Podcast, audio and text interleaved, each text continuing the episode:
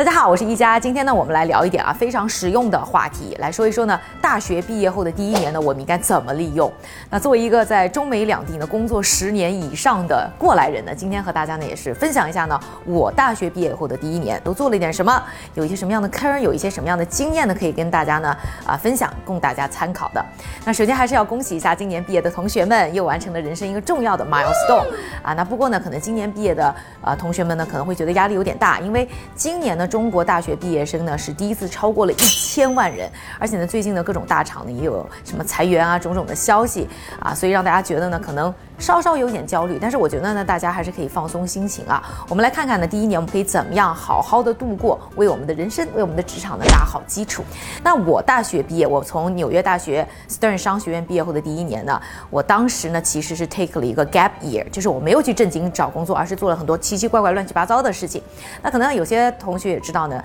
很多人 gap year 呢可能去旅游，其实我并不建议啊，因为我觉得玩的话，未来很多的时候都可以去玩，青春的时候还是去做一些重要的事儿。我这一年呢，尝试了各种各样的职业。我去做过演唱会的和声，我去当过夏令营的舞蹈老师，我去做过拍摄的助理，我去做过联合国的翻译，等等奇奇怪怪的事情，可能一个手都数不过来啊。那我做这些事情的原因，是因为呢，至少在我那个年纪呢，我在学校的时候是没有办法去接触职场，或者说没有怎么去思考呢，我到底要干什么工作的问题。我进了商学院，我才意识到我自己其实没有很想去当一个什么从商啊。所以的话，我就想让自己的第一年去好好尝试一下各种。各样的职业，去探索我的可能性，去找到我真正人生想走的方向。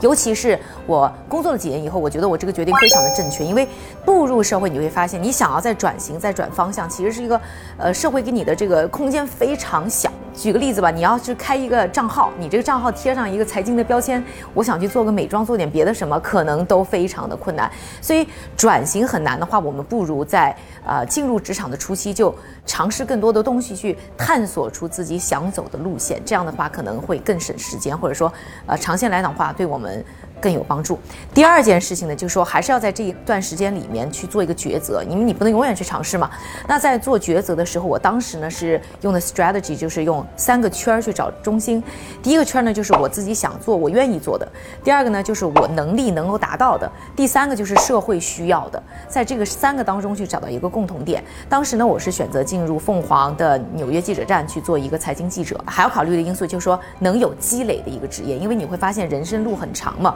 特别是到一定这个职场的阶段的时候，有没有积累，可能会对你来说变成一个很重要的事情。那第三个，我觉得在第一年要做的事情，就是你要。好好的交朋友，交一些可能对你有用的朋友，不是说要特别实用，但是我觉得大家还是要考虑呢，因为你周围的人对你的职业的影响，或者说你人生的影响会非常的大。我倒不是建议大家都去找什么大佬啊，什么特别大的前辈啊，我是建议大家一定要好好的去交一些你身边当中优秀的同龄人。